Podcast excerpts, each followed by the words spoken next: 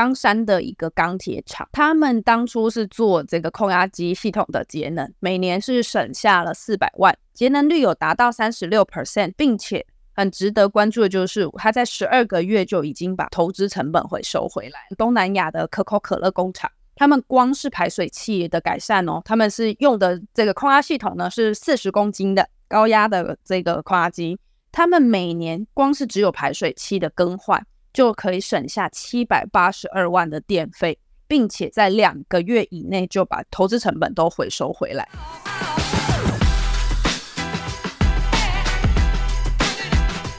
大家好，欢迎回到 TCMIC，那我是主持人 Robert。今天不同于以往的产业要闻，今天是我们的台北自动化展展前特辑。那这一系列节目会在展前的一个月的每周一上线。如果对自动化或工业领域有兴趣的朋友，不要忘记订阅我们。那今天我们非常荣幸可以邀请一间专门在空压机的研发，这些年也针对空压节能下足努力的厂商能阳兴业。其实能阳是我们老朋友，去年我们在台北自动化展就有先采访过他们，也有做一些介绍。那听完这一集，如果想要更了解的朋友，可以到 YouTube 去搜寻这一集。那我们非常荣幸今天可以邀请到能阳兴业的 Winnie，那他将为我们介绍能阳兴业最新的科技。那让我们听听 Winnie 怎么说吧。维尼你好，在我们开始介绍产品之前，你可以先跟我们的听众朋友介绍一下您自己，还有能阳兴业吗？能阳空压节能专家，空压机节能，我们能帮忙。大家好，我是能阳维尼叶景文。能阳空压呢是一家提供空压机系统节能方案，还有一些产品和服务的公司。呃，我们从一九八八年就是在高雄成立到目前，大概是三十五年左右，就是一直致力在。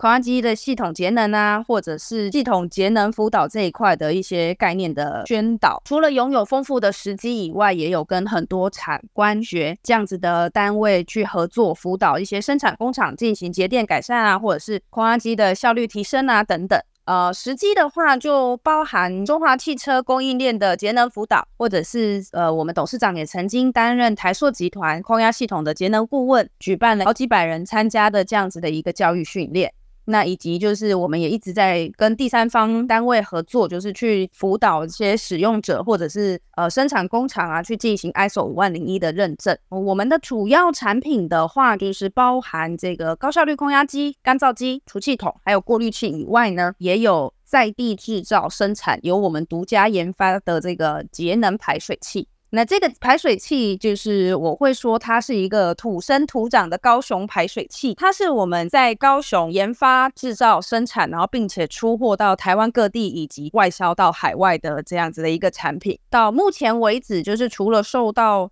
台湾许多知名企业的肯定还有爱用以外，我们也有外销到十六个国家，那包含了东南亚的，比如说泰国啊、印尼、菲律宾、马来西亚、杜拜、土耳其、德国、英国。呃，斯诺维利亚、荷兰等等，像这样子的国家，有越来越多这样子的时机。好的，那我们去年您介绍了许多这个空央节能的部分，今年你们可以不可以再帮我们复习一下空压节能主要是从哪个方面去减少耗能，以及它是如何做到的？哦，好像空压机节能的方法其实有很多，那我这边举例其中几个，就比如说第一个是选用高效率的设备啊。呃，我们选用比较节电的设备，或者是比如说适当的控制系统，比如说像很多人会说啊，我想要改变频，其实或许并不一定是变频就一定省电，但是如果说这个变频可以达到稳定的控制，可以真的符合我们现场的使用，让电流更平稳的话，其实这个就可以就是有很大的帮助。那比如说像第三个就是泄漏的防止，举例来说，就是我们的场内有很多的管线啊。可能在管跟管的接缝中间，就因为没有接管的太好，或者是使用的时间长了以后，它会就是有一些磨损。那这个时候就常常会在这样子的过程中，就是泄漏掉我们的压缩空气，其实就很可惜。所以如果说在这样子的地方，我们是可以去防止的，或者说诶定期查漏，然后并且改善的话，也可以省下呃蛮可观的一笔就是电费。那比如说像第四个就是定期保养，这个是肯定的。就像我们汽车也都要定期回厂保养嘛，有一定的里程数，运转了一定的时间以后呢，我们就要去更换他们的用油啊，或者是里面的一些滤芯啊、耗材啊等等。提到定期保养，当然就是像滤芯在更换的这个部分，除了是让我们的设备可以更好的运转，或者是更好的去供气以外，像。滤芯，如果说我们没有定期更换的话，它上面吸附的这些杂质啊，或者是过滤的这些小颗粒啊，就会都会吸附在上面。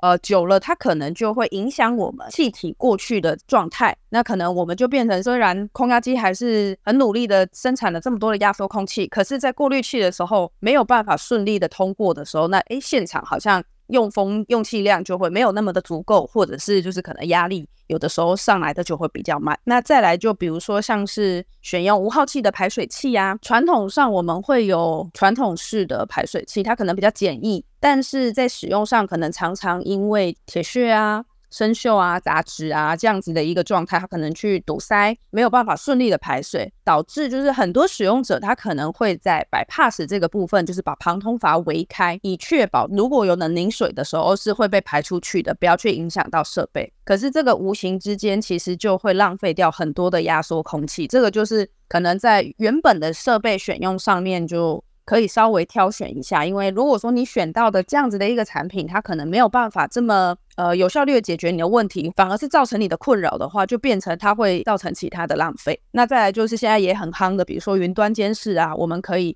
减少就是到现场走动的频率，或者是我们可以。用更有效率的方式去掌握现场的机器运转的状态，也可以同时更及时的去了解现场的设备需不需要我们去关心它。至于就是到底应该要选择哪一个项目呢？或者说，诶，我的工厂里面到底哪一个项目是适合我的？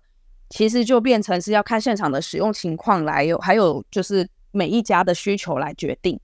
呃，如果说像刚刚讲的这些项目，观众朋友有一些已经就是做过了，那比如说我提了八九个，那其中五项有已已经做过的，我们或许也可以再从其他三个来试试看，有没有可能在这三个方向还可以再帮工厂更节能。在这里就是工商一下，就是我们能阳空压呢，就是专门提供这些服务的，所以就如果有兴趣啊，或者有需求，有想要有想要了解这方面，有一些这样子的疑问的话，就是欢迎可以来联系我们。了解这些项目的细节应该要怎么执行，或者说，哎，就是欢迎咨询这样子。好的，如果真的对这些节能方案有想要去做的朋友，我觉得找能阳跟他们咨询一下，我相信是一个很好的选择。那刚刚你有介绍到，就是这么多的节能方式，那能阳现在是有一个自动排水器的解决方案。那如果我们装了这样的系统，对我们的节能它有什么样的提升呢？就是像刚刚最开始的时候，我有介绍一下，我们有一个土生土长的。高雄排水器，台湾排水器，南洋 Super Trap 球阀型五号器自动排水器呢，我们全系列就是采用电动球阀作为排水主体。那不同于以往的，就是排水器，我们是用电动马达带动四分的不锈钢球阀来做排水的，所以四分的直线排水通道搭配精准的这样子的一个异味控制，其实是可以很有效的排除这些带有铁屑啊、杂质啊、油污啊等等凝水。那并且我们可以同时达到就是只排水不排气这样子的一个节能目标。值得一提的就是，除了这一个电动球阀以外呢，其实我们排水器的排水桶也是选择不锈钢的材质，在孔径上面的设置也非常大。所以选用这样子的设备的时候，就有一点像是像我们刚刚有提到，我是用四分的直线型排水通道。其实这跟我们手动开启球阀是一样的意思。但是当我换上这一个排水器以后，就变成是大家不用再手动的去做这件事情。初期的时候，当然要多观察一下，培养一下默契呀。但是其实装好了以后，大部分的客户在回馈上面都是非常好，或者是会不断回购的。与此同时，就是 Super Trap 的排水器也有升级的功能。除了刚刚提到的这些基本配置以外呢，我们也可以选配成有计数器功能的。那讲白话一点，就是它有里程表。我们在这个里程表上面，它可以累计。排水的这个次数，所以当我人员去现场的时候，就可以更快速的去检查这个排水器的作动次数。比起以前的使用经验，就是传统的使用经验是排水器很小，装在那个设备的最底下或者是水沟。那可是我们都知道，就是空压机房或者说我们工厂的现场其实是很热，温度很高，又黑又油又热。又小的这样子的一个环境，所以其实我们到底要怎么检查，看到排水器是不是好的呢？呃，很难，除非就是第一个，我们可能在现场看到，哦，它排水了，哦，那我就知道，哎，它是好的。再不然就是现场的人跟我反映，我们现场又有水了。好，或许这个时候你才会意识到，可能我的排水器有问题，或者是其他设备有问题。选配了这样子的技术功能以后呢，其实就我们就可以。透过数字的记录去判断这个排水器第一它是不是好的，就比如说，诶，它有正常的在增加，那当然就代表它是好的嘛，它有正常在排水嘛。也可以透过这个数字，其实我们是可以观察到，或者说去联想到其他有可能存在的问题的。呃，举例来说，我们现在就是午餐前十二点的时候呢，看它是一百次，可能午餐后回来我一点，下午上班的时候呢再去观察，发现它还是一百次哦，那我就要想。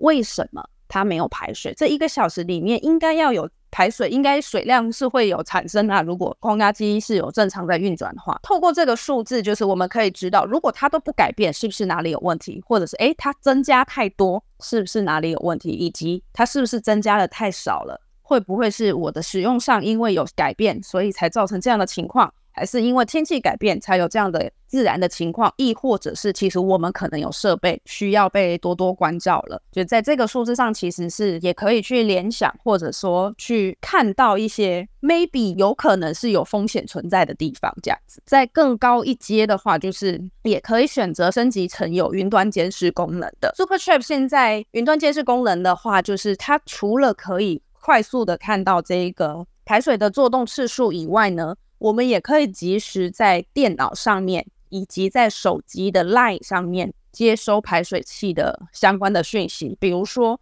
它上一次是什么时候排水，这一次是什么时候排水。那看到这个数字，我们就知道哦，它会不会排水间隔太少了，或者是有一些异常等等。以及就是当它有警报的时候，我们在手机上面是可以及时接收到讯息的。会选择这样子系统的客人，其实就代表他排水器会有很多台嘛。有的时候我如果只知道它警报系统响了，我到现场我还是不知道。诶，是哪一台排水器有问题嘛？可是，在我们这个系列底下呢，我在 LINE 上面是会直接显示，比如说一号排水器有异常，或者是三号排水器有异常。那当然，这一个号码是我们约定好，一开始就设定好了。一到现场去以后，我们也是有设定像人机这样子的概念，一样会告诉我们，就是诶，它是几号有异常。在现场，我们也可以接除了警报灯以外，警示灯以外，我们也可以接蜂鸣器。所以它就变成是同步，可以在现场的时候去观察到，或是接收到这样的讯息，也同时就是，比如说我可能坐在办公室开会，或者说，诶，比如说我现在坐在这边录这个 TCMIC 的 Podcast，就我也可以及时收到，诶，我的排水器可能有问题哦，我应该要赶快，等一下录完节目，我可能要赶快去就是观察一下，或者是诶，我要趁现在就赶快发赖，或者是电话联络我的同事，关心一下现场的状况。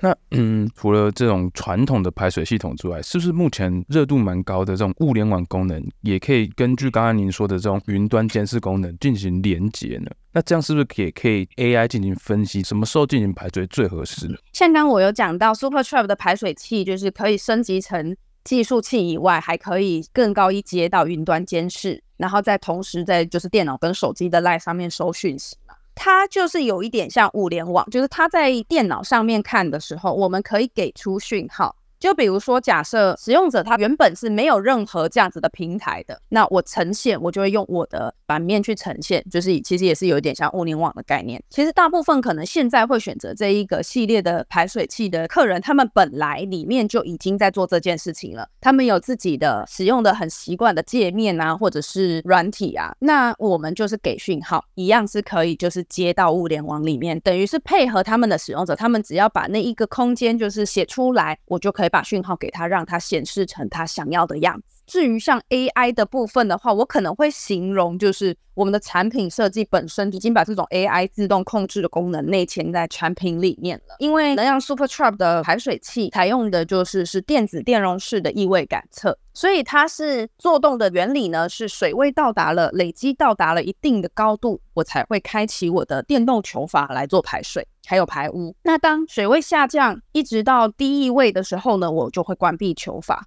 用这样子的设计控制上面本来就已经内嵌在我的产品里面了。至于像这样的设计可以带来什么好处呢？就是像我们可能可以随时因应环境的变化啊，或者是天气的变化来做适当的排水。举例来说，夏天的时候，暑假可能会有台风啊，或者是诶梅雨季节来啦，常常下雨的时候，我们的空气湿度是增加的。空气湿度增加，系统里面的冷凝水也会跟着增加。这个时候，难道我的人就要去更关心我的排水器吗？其实不应该，而是我们本来就自动的嘛。所以当有比较多水的时候，它可能累积到高异位的时间比较短，这个时候我们就会自动的，就是去提高排水的这个频率。那比如说相反的，冬天天气比较干燥嘛，温度比较低啊，比较没有那么下雨啊等等，冷凝水相对就会比较少。这个时候我们也不用再去调整我们的排水器，一样就。是当它累积到高异位的这个时间比较长的时候，排水器的本身自动就会去减低排水做动的这样的一个次数。所以其实 Super Trap 已经在这个自动控制最一开始的时候，它就已经都在里面了。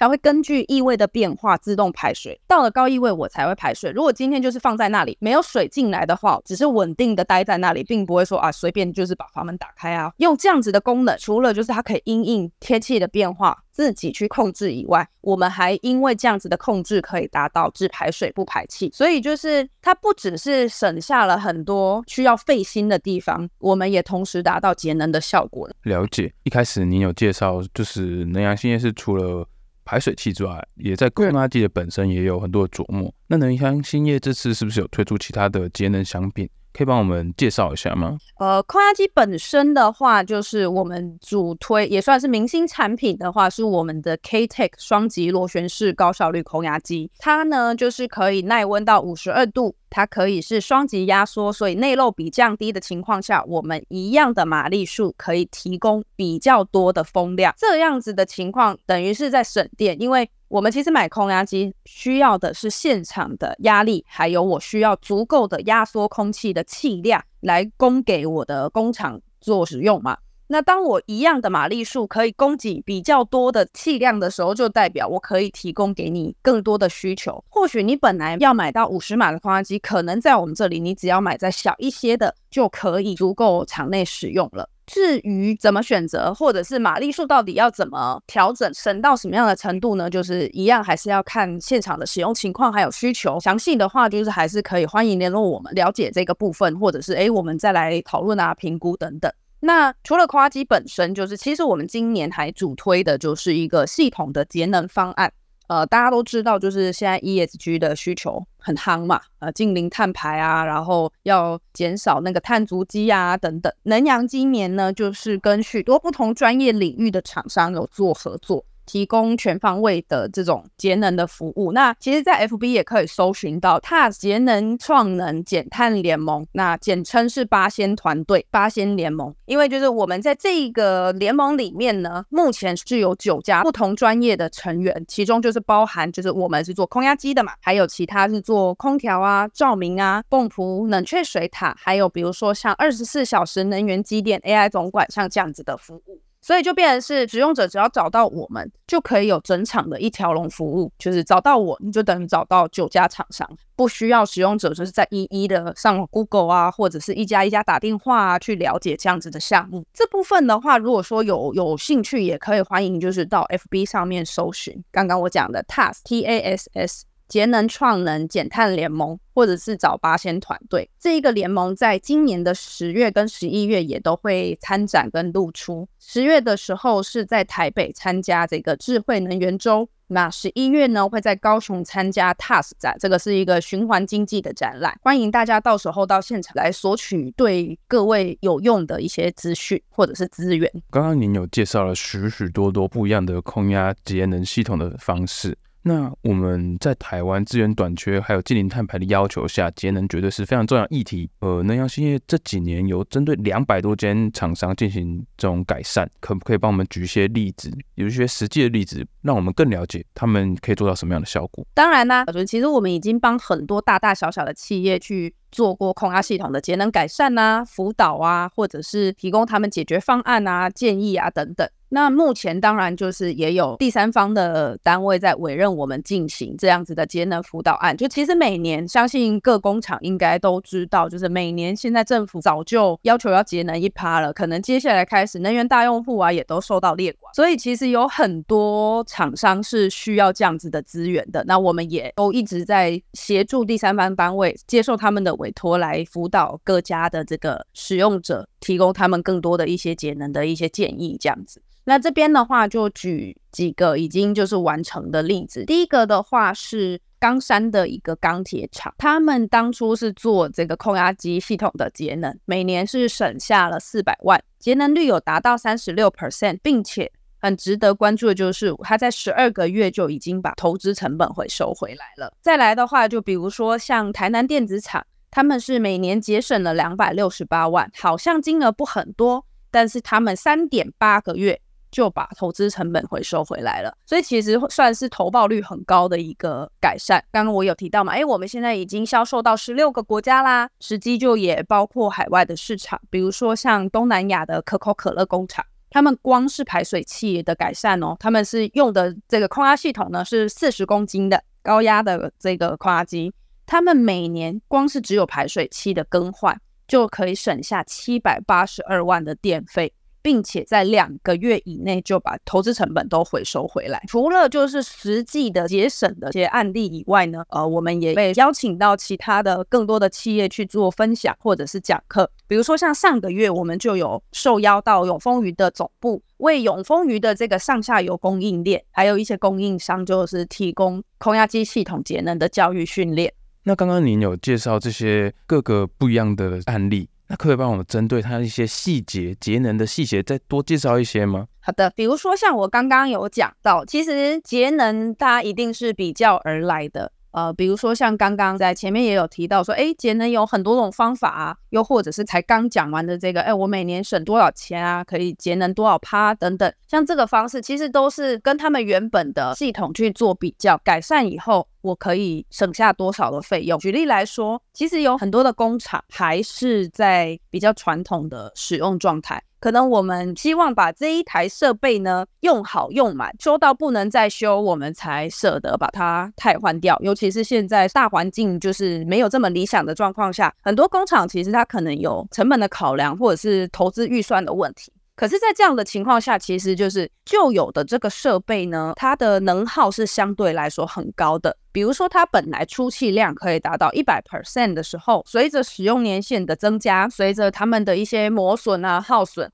就是有可能它的效率会差到我们曾经有看过，就是出气量只达到它原本应该要有的四十 percent，但是它并不会因为这样子的衰退就就是耗电量就减少嘛。所以等于是我花一样多的钱，但是我拿到四十 percent 的空气，我只拿到四十 percent 的空气。所以在这个时候，或许换成一个高效率的空压机，比如说像我刚刚有讲到的，我们一样的马力数可以提供你更高的风量。也就是说，如果你的需求是没有增加，或许你甚至不用买到这么大的空压机，你可以往小一点买，或许足够你们使用了。一来一往，其实在出气量上面，或者是在电费上面，也都会有一定的节能量。那这个东西就是会变成是看大家怎么选择，我们选择什么改善方案，怎么样去抓出这样子的呃数据去评估它到底做了什么事，可以就是呃省到这么多钱。有的时候是看我们投资的方案。那在这个地方我就会特别推荐大家，就是其实可以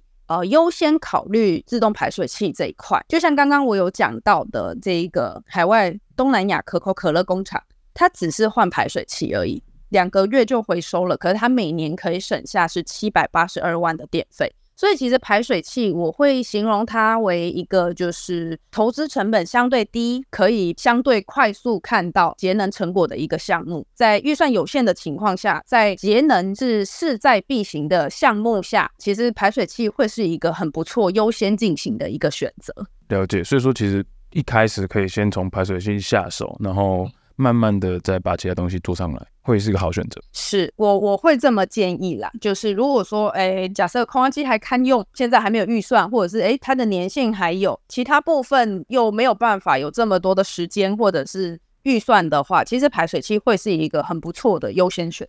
了解。那呃，Winnie，你对于未来的空压系统的节能与 ESG 的发展趋势有什么样的看法？能阳兴业是否有在这些领域进行投入跟创新吗？对未来的这个节能跟 ESG 发展趋势的话，我自己是觉得这是一种还蛮大的进步。那其实从一开始我们在推广这样的产品的时候，当政府宣传的没有这么多，或者是使用者的观念还没有这么强烈的时候，其实在推广上面是有一点困难的，或者是你会发现啊，其实很多人知道要节能，然后呢，就是反而其实大家不会那么 想要去处理这件事情，或者说。更重视的是哦，我的设备可以为我带来多少的效益，而不是我要想着怎么跟环境共处啊等等。可是随着这几年的这样子的提倡啊，节能的提倡，或者是 ESG 话题越来越夯，呃，净零碳排这样子的议题，就是越来越多人在谈，就是很很开心吧，就可以看到越来越多人一起在想办法，用更好的方式支持这些。我们日常生活必须的事情，但是它又可以同时就是好像跟环境共存。那现在像可能海边的垃圾就越来越少啊，或者是诶路边的垃圾越来越少，其实这个就都是大家关注这样子的议题来一步一步来的，就是一个成果这样子。很幸运吧，就看到很多人，越来越多人一起在为这样的目标努力。也因为这样子，所以其实我们在产品设计啊，或者是在选用上面，就一直往这种高效率啊、使用寿命长啊。或者是节能环保啊，这样子的一个方向前进。比如说像我们的一些外包装，采用的就是可以直接回收的这种纸箱子，上面不会有过多的印刷，基本上就是产品的原型。除了我们的产品在往就是高效率的方式，或者是节能的方向走以外，我们连包材就是都有这样子的。特别的费心这样子，那呃，至于我们有没有在这个领域上投入相关的资源呢？就其实一直以来都有。那今年也花了超过百万的预算在采购这样子精密量测的设备，以利就是接下来我们可以帮助使用者或者是想要改善的这样子的一个需求者，可以有更精准的呃量测啊，或者是更好的一些方案。那同时，我们也有进行内部的培训，就是我们内部的这些呃服务工程师或者是呃高阶主管都有去参加，比如说像 ESCO 绩效量测验证的这样子的一个课程跟考试啊，或者是 IP MVP 啊、ISO 一四零六四这样子的一个议题或者是课程的培训以及考试。那呃，我们最后有一个听众问答的环节，那我们提前收集了一些听众的提问。那维尼等一下你可以简单回答就好了。那如果想要提问的朋友，可以到 LINE 搜寻台湾工具机产业交流平台，就可以找到我们。那我们会在录之前收集这些提问哦。那 Winnie，我们的第一题是 Alex，那他是一个制造业的老板，他问说，我们在选择空压机的时候，应该注意哪些关键的因素？如何挑选符合节能的产品？好，首先的话，当然最基本的就是。使用者需要知道自己的需求风量是多少，然后工作压力需要是多少嘛？那再来就是，除非是完全新厂的设置，不然的话，其实大部分的使用者通常会是，比如说，哎，我想新增备机啊，又或者是我想汰旧换新啊，我想有一些节能上面的改善啊，这就是代表我们以前有一些使用上的经验嘛。那如果说，哎，除了刚刚我既定的需求以外，也可以想一想，有没有什么是我以前使用上觉得困扰的地方，或者是想要达到什么样的目标，这一个部分可以在这个时候就是先被提出。我有什么困扰想被解决啊？或者是有一些人可能会希望，诶，我听说有什么产品好像比较好，这种时候通常都是可以提出来讨论的。以能阳来说，我我们就会根据你们提出来的这样子一个项目去做推荐，就比如说，诶。呃，曾经我们也有客人，就是比如说，呃，我报的是一般双级螺旋式空压机，好，那他可能来问了我另外一种运转模式的，这个时候我就可以跟他讲解，哦，这两个模式有什么差别？或许对你们来说哪一个会更合适？呃，这个就其实在在。空压机的业者上面应该是可以提出像这样子的呃解说以及建议才是。当然，我们也会有几个项目，就是希望特别建议使用者可以注意的。首先就是一个选用耐高温的空压机。台湾的环境温度很高嘛，就是尤其是夏天不是很热嘛，所以在设备的选用上就会建议选择可以耐高温的空压机。这样子的话，就是比较不容易高温跳机，对。呃，设备的耐受力，也就是就是其实就会比较好，相较于一般的空压机设计耐温大概会在四十到四十五度，通常是四十五度。那可是像能阳 K-Tech 的空压机，在这个部分我们就可以做到耐温五十二度。所以相对来说，当夏天很多人在高温跳机，很多人在就是处理这个温度过高的问题的时候，其实能阳的空压机可能就会比较不会遇到这样子的问题。那第二的话，当然就是可以云端监视，这个也会越来越重要，因为当我们选择这样子的一个功能的时候，就是我们就可以更及时的去掌握设备的运转状态啊。当我们可以更及时的去掌握运转状态的时候，当然我们就可以更有效的，或者是更快速的去处理掉一些可能存在的问题，或者是就是不用把时间拖得这么长，我们可以更有效率的把这样的事情做好。像能阳的话，这个部分就目前除了电脑监视一样，排水器也是哦，空压机也是。我们可以随时及时的在手机的 LINE 上面收到这样子的资讯，并且在空压机的部分呢，LINE 上面也会就是提供，比如说警报讯息或者是保养的提醒，就是在 LINE 上面都会马上收到。值得一提的就是是否可以克制化工作压力这一个功能，这个或许不是大家都会用得到，但如果有一些。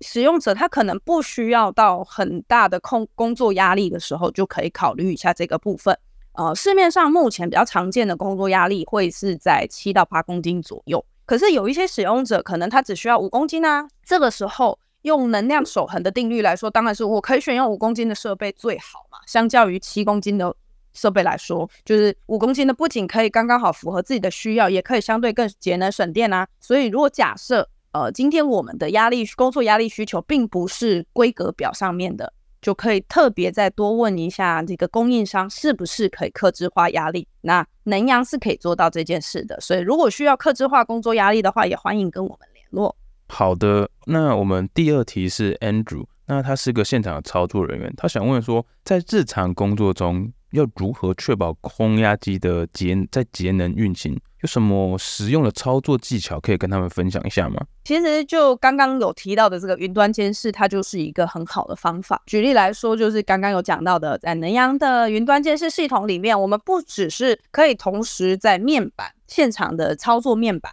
啊、还有我们中控室的电脑以及我们手机在上面可以及时接收这个运转的资讯。那其中当然就包括，比如说出气量、耗电量，然后比如说工作压力啊。并且每个月哦，我们还会就是自动发送当月的使用数据。相信有很多能源大用户已经被要求要申报了。那既然这件事情已经发生，就代表渐渐的可能会往就是相对来说使用电没有这么大的用户，也会开始渐渐成为一个标准的要求，就是我们可能需要。去填写申报我们的使用状况。那像这样子的讯息，每个月一号的时候，它都会自动发送给使用者，我们就可以不用自己计算，不用去挖记录，我直接把那个数字填过去就可以完成我这个月的申报，可以省下使用者很多的工作以及就是计算的这样子的一个时间。同时，就是在我们云能阳的这个云端系统呢，也会随时发出警示的讯息。呃，举例来说，高温跳机、低温跳跳机。呃，保养时数到了，要过滤器要换哦，或者是呃滤芯应该要换哦，及就是诶有人急停有一些异常的操作，在手机上面也都可以及时就是看到。日常操作的话，其实还有一点就是想要补充的是，比如说像很多的排水器，市面上目前呢排水器都一定要有压力，它才能做排水。可是大家可以想一下，就是当我们把空压机停机的时候。不运转了以后，里面其实还是有残存的能凝水在里面的。这个时候呢，就是如果说我们选用的是能阳的 Super Trap 自动排水器，我们就还可以做到排水。能阳的排水器呢，它不需要任何的压力就可以做到排水的。所以在这个时候就变成是，如果呃，假设我今天空压机要轮流运转嘛，现在要保养了，或者是诶这一台现在轮到它要休息，可是我们里面残存的水没有确实的排掉的话，其实日积月累也是会对设备造成一些些微的影响。如果说我们可以很有效率的把这样的排水也是排掉的话，其实就是也是可以让使用寿命增加一些，或者是降低它损坏耗损的影响。好的，那我们今天非常感谢 Winnie。那最后可以跟我们的听众朋友介绍一下，跟他们说一下，我们在台北自动化展中哪里可以找到能阳兴业呢？好的，呃，在今年二零二三年的八月二十三日到二十六日，南港展览馆一馆，英文字母 J 一三零四，可以找到我们标示有能阳空压节能专家的摊位。那现场的话，我们也会有云端排水器的互动区，就是欢迎大家可以来现场，就是体验看看云端系统到底可以为我们带来多少的方便，或者是实际操作上，我们可能可以有哪一些就是功能是有帮助于现场的使用者的。今天非常感谢 Winnie 带来的精彩分享，让我们对空压系统的节能有进一步的了解跟认识。那我觉得今天最大的收获就是，原来我们的空压系统有这么多可以省下钱的地方，改一个排水器就可以省下七百多万的电费。而且不到三个月可以把成本回收，这不就代表以前我们都是把钱扔到水里面吗？所以我觉得有许多东西是值得我们反思，是不是还有很多东西可以节能的？如果您对空压系统的节能有更多的想法，欢迎在八月二三到二十六前往台北自动化展能阳兴业的摊位，他们在南港一馆一楼 J 一三零四。我想 Winnie 以及能阳的团队绝对可以很好的为您解说。如果您对工业或自动化领域有兴趣，一定要密切关注我们的频道。我们也将邀请更多的厂商分享他们在各领域的解决方案。如果你喜欢今天的节目，请给我们一个五星好评，并在留言中告诉我们你想了解哪些其他有趣的产业。非常感谢大家收听，我们下次再见，拜拜。